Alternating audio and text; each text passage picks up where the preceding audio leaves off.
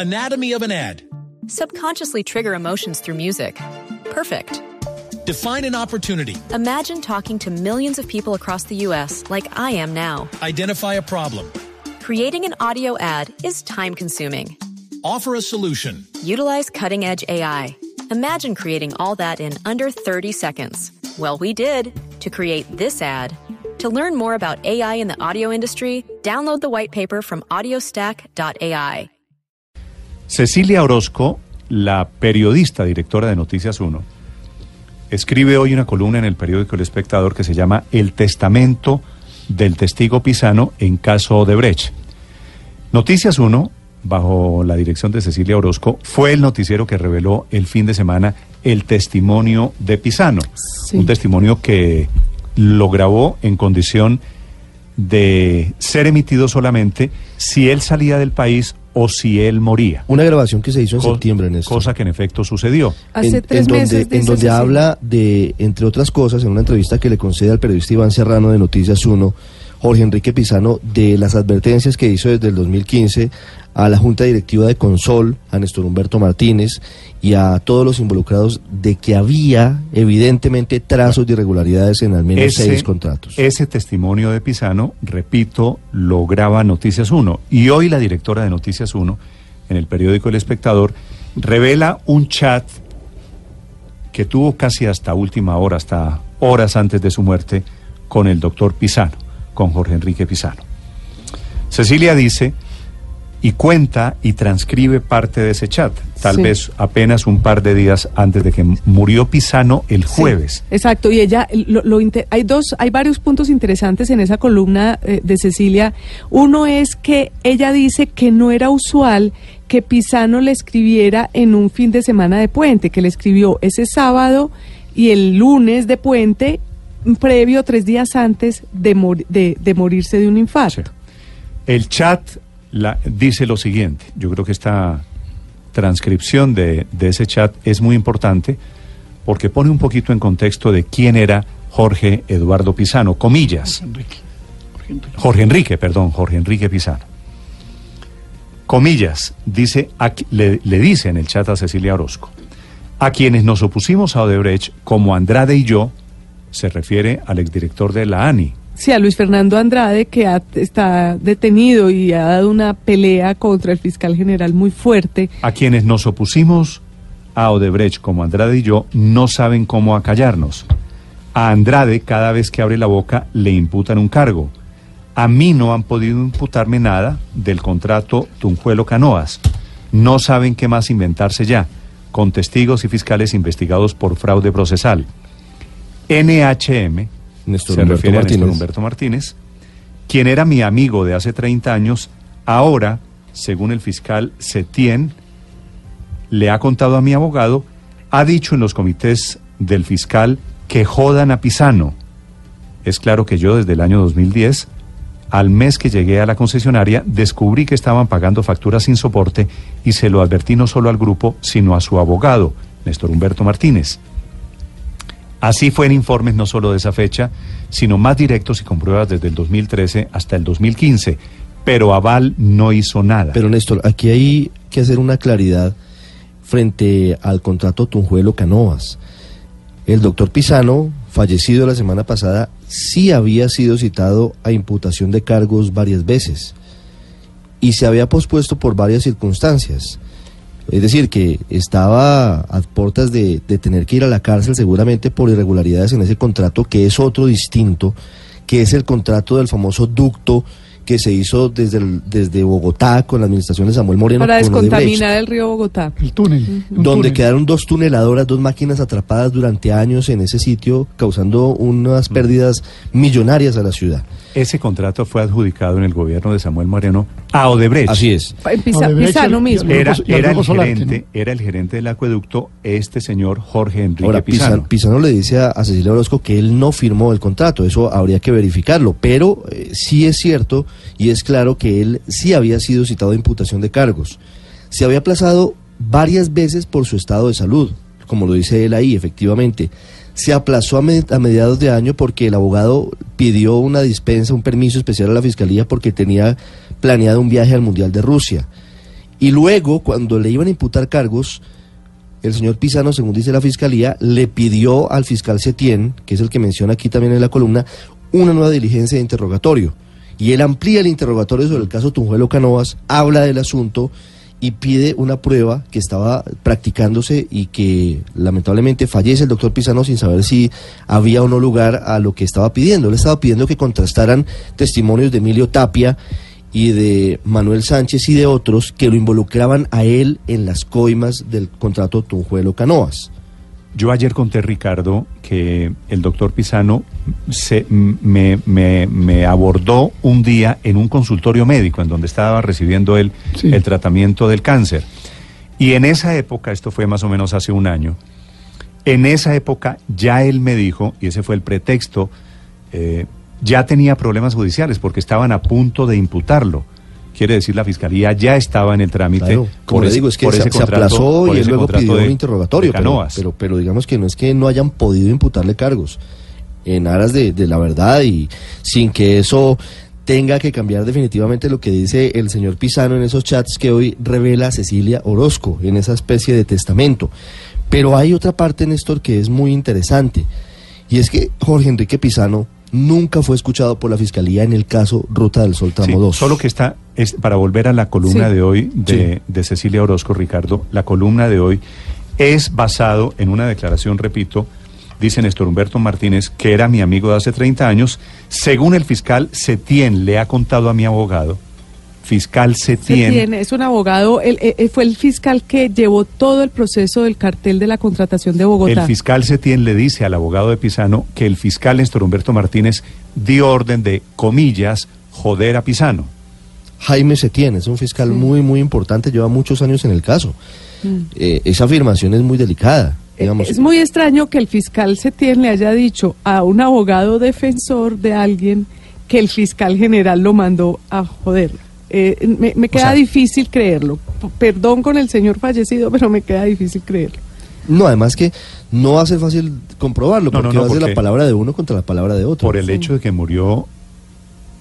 No, no necesariamente hay que creer todo No, lo que y digo. por eso estamos aquí Esto- haciéndole uh, esto al final de cuentas a, a lo es- que ha dicho. Esto al final de cuentas, padre Sí, Linero, pero fíjese esto es un chisme, ¿no? Tal Esto- cual, así, así como está planteado, sí. franco. Pero que, el usted, fiscal, que el fiscal Martínez le dijo al fiscal Setien, según el abogado de Pisano, que había orden de joder a Pisano. Sí, pero- es, decir, es, es una cadena de Mientras no haya una constatación, y usted pues todo puede el mundo decir, tiene derecho puede suponer, a ¿es creer o no creer. no es cierto? Pero independiente de cuál fuera o no la veracidad de los hechos o de la narración eh, que está haciendo Cecilia Orozco en su columna de ese chat, yo sí creo que hay un hecho de bulto. Y es que evidentemente había una contradicción entre los viejos amigos. Es decir, entre Pisano y Néstor Humberto Martínez. Se había abierto esa amistad y había una contradicción. Cuáles sean los hechos reales y cuáles correspondan Pero de verdad. contradicción, contradicción ¿qué Porque quiere hacer? mira- pues que, lo que está pues que diciendo. Néstor Humberto Martínez es el fiscal. Sí, pero, pero, sí, pero fíjese, Néstor, que hay varios hechos que así lo comprueban.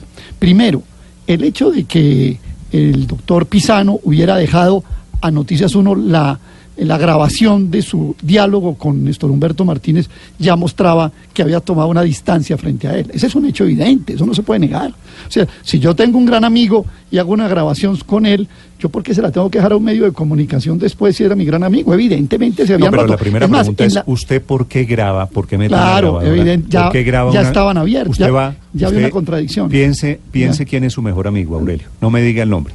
Usted va a una conversación con ese mejor amigo y le mete una grabadora No, clandestina a grabarlo no, no. Por, por si acaso. No, y tampoco se Eso demuestra y- y no que de pronto no eran tan Está- buenos bueno, amigos. Pero ojo, no solamente la grabo, sino que se la dejo a un noticiero y a un periodista que digo, si a mí me pasa algo, me hacen el favor de revelar esto. O sea que había evidente ya una contradicción entre Pisano y Néstor Humberto Martínez. Este es un hecho. En lo que narra el chat de Cecilia Orozco con, con Pisano, pues por supuesto que tendrá todo que ser apostillado y glosado y confrontado con la realidad, pero ratifica que había una contradicción. O sea, eh, los viejos amigos estaban abiertos. Esto es una... Y la- hay una frase ahí que es muy importante. Dice, Pisano dice, a mí y a Luis Fernando Andrade nos quieren volver una especie de chivo expiatorio, de cabeza de turco de este proceso. Nos quieren callar. Nos quieren O sea, callar. los buenos de esta película, según este chat, eran él, Pisano y Andrade. Que se encuentra que se Es encuentra más, hoy po- po- detenido. podrían ¿no? no, ser, podrían no ser los buenos, pero podrían no ser los principales responsables y querían eh, dejar sobre ellos la principal responsabilidad. Eh, a mí realmente me dice, me parece que el diálogo que, que se revela el domingo en Noticias 1, que es el- la matriz, digamos, de todo el debate que se está viendo, Mm. Sí. me deja muy mala espina alrededor del tema del fiscal Néstor Humberto e incluso en su ejercicio como abogado. 5 de la mañana, Sabe- 52 sabe, minutos. Néstor, Pero a mí me parece tengo- interesante, perdóname una- Nicolás, alguna, un punto, y es que, que le haya escrito ese día a, a Cecilia, ese fin de semana, y luego ocurre lo que ocurre, que se muere eh, de un infarto. Hay versiones eh, de autoridades que estaban en el sitio que él tal vez estaba iba a suicidarse con el agua que dejó que luego se tomó su hijo sin darse cuenta y se murió mientras se afeitaba de un infarto que probablemente él tenía, es decir, el hecho Pero- de que él dejara uno- esta especie de María, testamento ¿cómo uno- puede también ir uno- Son hipótesis, ¿no? Son hipótesis, que eso, sí, claro. son hipótesis. uno como prueba Yo- yo- que un no es señor, posible que un, no que es un- pro- que un es señor del- se iba a tomar una botella de cianuro. no, no se Néstor, prueba, ¿sabe pero lo que pasa es que, la botella ver, estaba ahí. ¿Cómo prueba usted que el señor ¿Sabe se iba a que- tomar la botella de cianuro y que antes de suicidarse le dio un infarto? No, no se puede probar. Lo que lo que estoy tratando de demostrar es que podría ser que él escribió antes de, de irse, antes de morirse, que pensaba morirse, esto a manera de testamento, porque Cecilia Yo- precisamente menciona que es muy extraño que le haya le- hecho un resumen tan detallado del caso precisamente unos días antes de que ocurriera el hecho. Pero es que él tenía cáncer, piense usted. También es podría es decir, ser no era una persona que Solo- estaba en una situación ordinaria, tenía una enfermedad terminal que claro estaba- que pasó estaba- que ese estaba puente acabada. antes de su de su La por fallecimiento de él- otra Por manera, la que él deja no una por entrevista, en caso de que yo muera, es porque el señor pero la tenía cáncer. pero eh, pero el chat que le manda a Pero, ella Néstor, es tres a ver, días ¿sabe que. Nicolás, señor. yo le compro un poco la yo no yo no conozco las condiciones de tiempo modo y lugar puntuales de las dos muertes pero yo la verdad me, me, me apego un poco más a la tesis de, Luz María. A mí me parece que uno para morirse no prepara tanto el terreno y que una muerte circunstancial tiene menos coincidencias que las que estamos empezando a encontrar. Luego el señor no solamente se murió sino que dejó una grabación en, en entrevista. Además dejó una grabación con el fiscal, que por supuesto pues eh, tenía que tener, como decía Aurelio, desaveniencias en la medida en que era quien lo iba a meter preso, a pesar de que eran aparentemente buenos amigos del pasado. Pero adicionalmente a eso aparece una botella de cianuro. Aparentemente, pues al señor lo creman muy rápido y habrá que preguntar quién era el médico y en qué condiciones eh, adelantaron ese procedimiento, porque yo entiendo que una muerte de esta naturaleza pues requiere pasar un tiempo mínimo para saber las causas de la misma. Luego, yo no, yo no puedo afirmar mucho más alrededor de eso. Así como a algunos les parece muy raro lo que está pasando, a mí también me parece muy raro la puesta en escena de todo lo que estamos encontrando de manera circunstancial. De modo tal que me parece que son demasiadas coincidencias juntos como para que nosotros no pensemos Pero que mire, hay algo que no mire, estamos entendiendo mire, alrededor Nicolás, de la muerte. El, el tamaño un poquito perverso, digo yo, de cómo se están dando sus posiciones en este momento. Rafael Nieto, que fue candidato presidencial del Uribismo, acaba de escribir un tuit que dice lo siguiente. Dice, no hay duda, Alejandro Pizano fue asesinado. Digo yo entre paréntesis, como por qué no hay duda? Digo, con, con base en qué uno puede decir que no hay duda. Pues porque, porque el señor se toma la- Sí. un poquito de agua de una botella que encuentra en un escritorio, él no tiene la intención de suicidarse. Pero, puede ser un accidente. Pero, pero pues, Ricardo, no. Eh, No, por es eso, cierto, pero- es posible que, le haya, posible que le haya sido asesinado. ¿Usted cree que hay elementos de juicio en este momento para decir no hay duda el señor fue asesinado? Pero si hay No hay indicios certe- serios, ¿no? Pero Pero, pues hay indicios hay serios. Pero no hay certeza sobre una Pero, cosa ni sobre ver, la otra. ver, leo, leo el chat. No, lo que me aterra es cómo convertimos una controversia en una Una- certeza. en una certeza, Usted, sí, pero- Aurelio, pero ¿usted eso sí es muy fácil no hay de- duda de que pero- el señor fue asesinado? No, no podría decirlo, Pero, pero, sí Néstor- quiero decir esto, Néstor. Eh, mire, Sigo, sigo, sigo leyendo el. aquí para las hipótesis, pero para las, Nieto. para las hipótesis de Luz María hay una sola solución y es volver a hacer la autopsia del doctor. Pero para allá, para allá voy, para allá voy. Es que Correcto. no se- cremaron el cuerpo. Ya voy, un segundo, porque es que esto habla de la imprecisión. Dice Nieto, queda la sospecha de que también haya sido asesinado su padre, Jorge Enrique. Exhumar su cadáver e investigarlo es deber.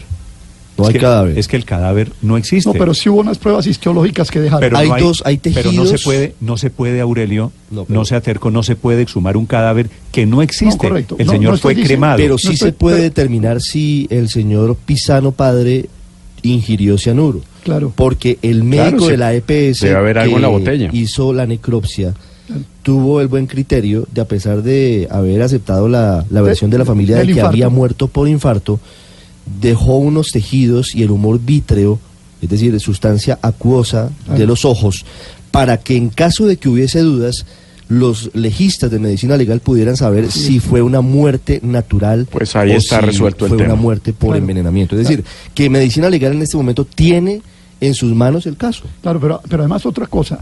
Cianuro no se consigue ni en las droguerías, ni en las tiendas de esquina, ni en el de uno. No, no, no. O sea, uno no tiene en el escritorio cianuro, eh, así una nomás, botella con cianuro. Claro, alguien, alguien puso Ah, esa claro, botella con cianuro. claro, o- así ¿Quién es. la puso? Claro, ese es el Eh, punto. Hay varias hipótesis. ¿Por qué la pusieron?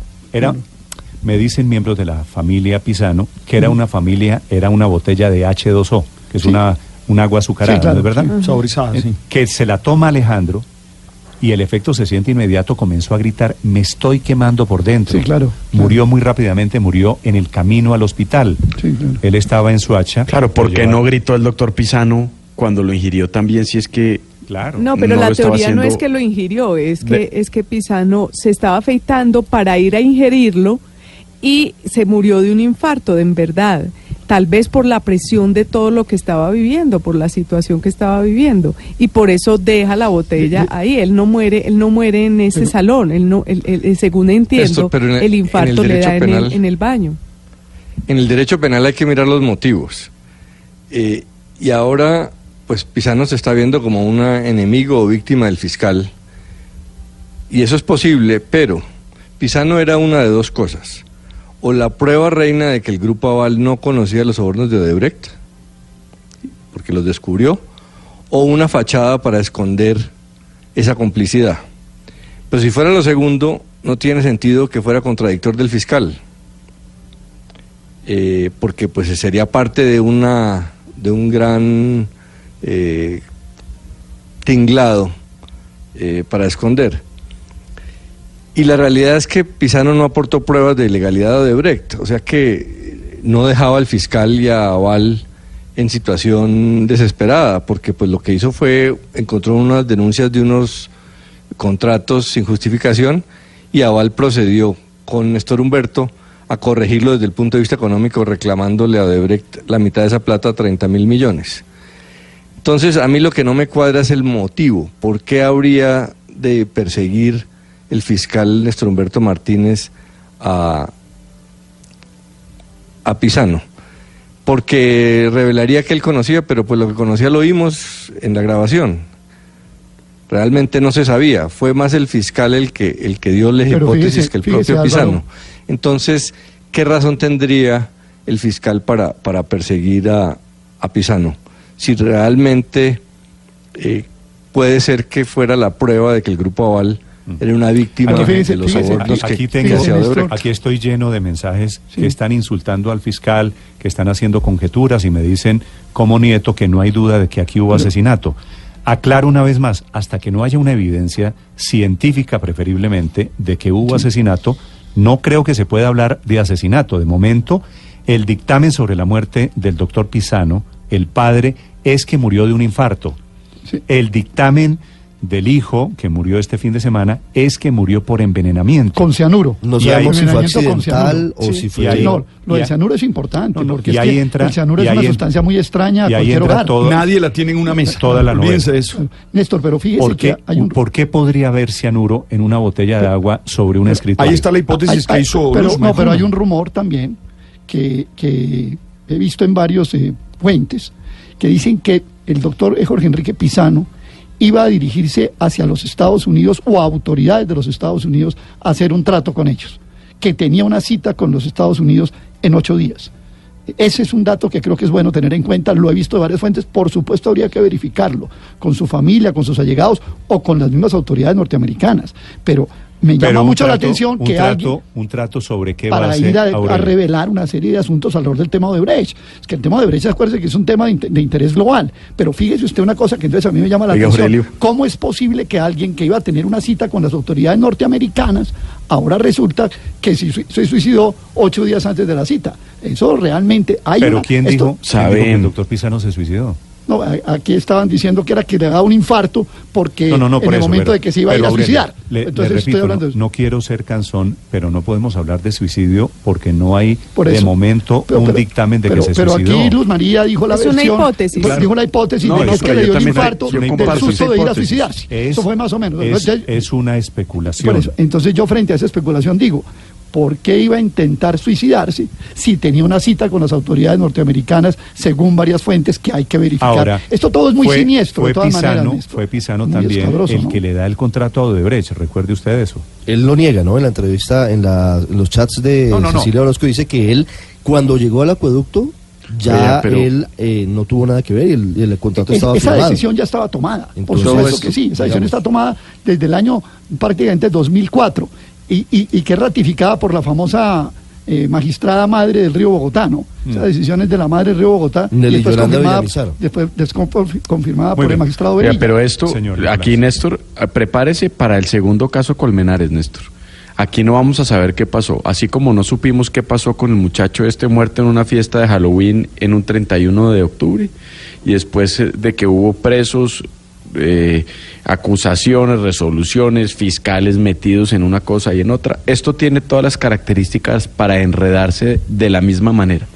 Porque lo cierto es que quienes podrían contar qué fue lo que pasó parece que pues o no están o no saben o están comprometidos o están muertos.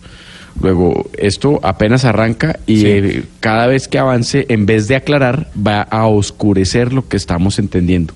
Porque aquí cada cual está entendiendo una serie de cositas alrededor de sus propias convicciones, impresiones y demás.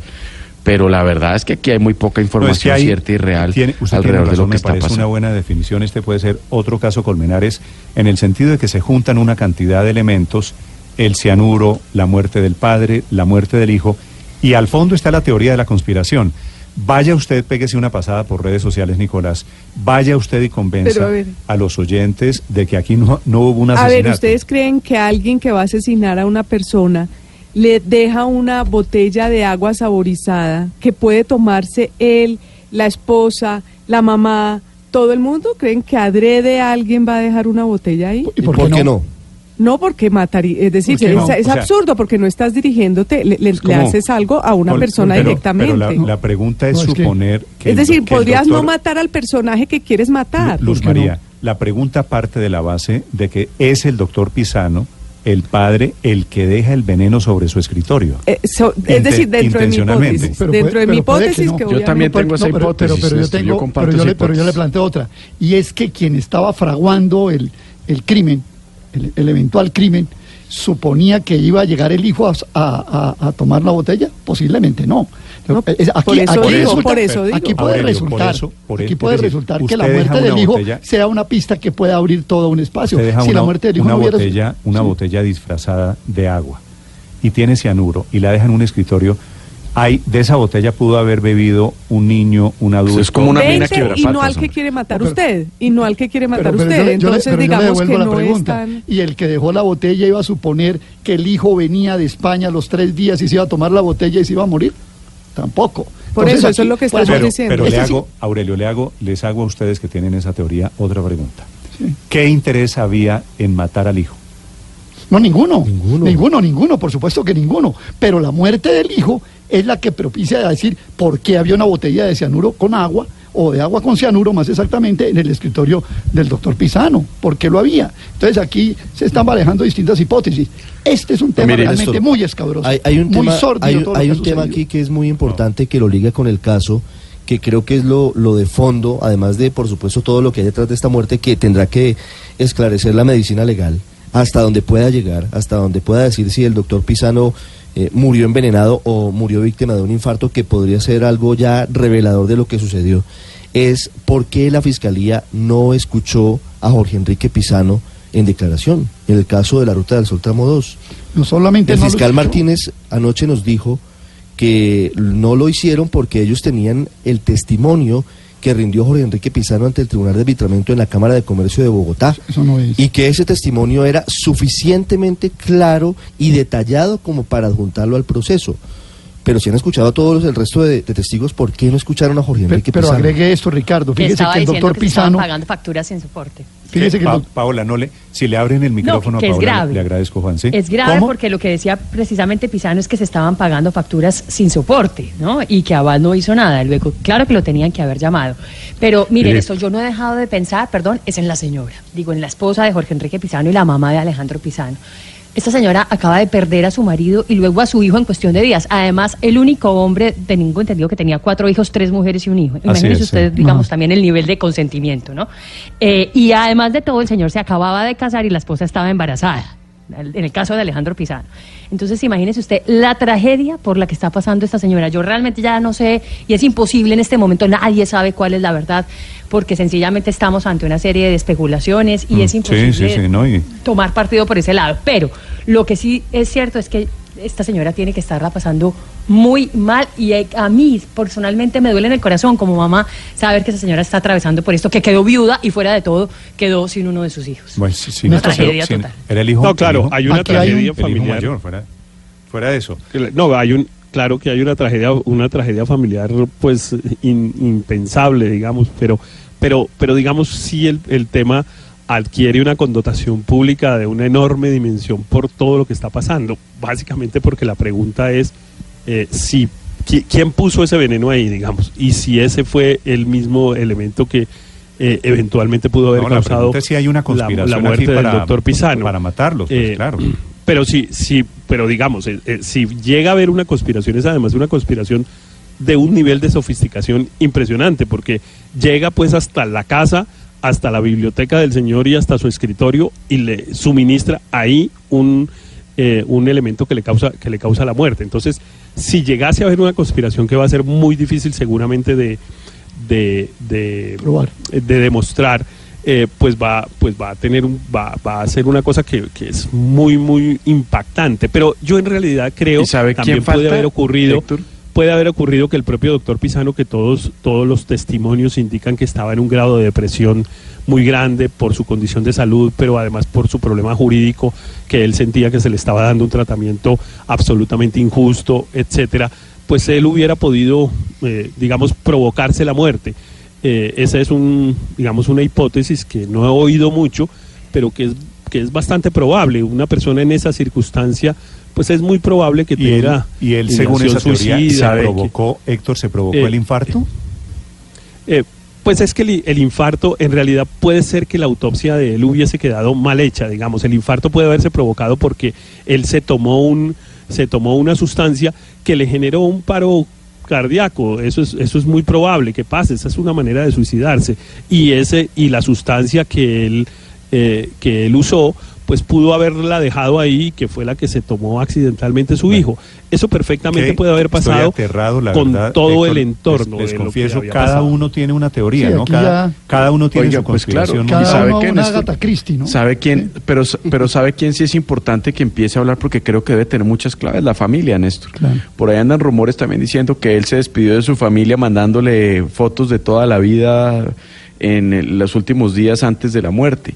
Es decir, aquí quienes pueden entender y saber exactamente para dónde iba la cosa y, y de dónde venía la botella y quién lo vio entrar y a qué hora llegó y el estado de ánimo en el que estaba y el comportamiento anterior, pues sí pueden hacerlo a uno llegar a una conclusión que es si esto fue un accidente o tenía indicios, pues por supuesto no pruebas porque aquí no va a haber una prueba, una- pero sí indicios respecto de un potencial o un posible suicidio. cosa Pero la familia tendrá mucha cosa que opinar y decir alrededor de esto, Néstor.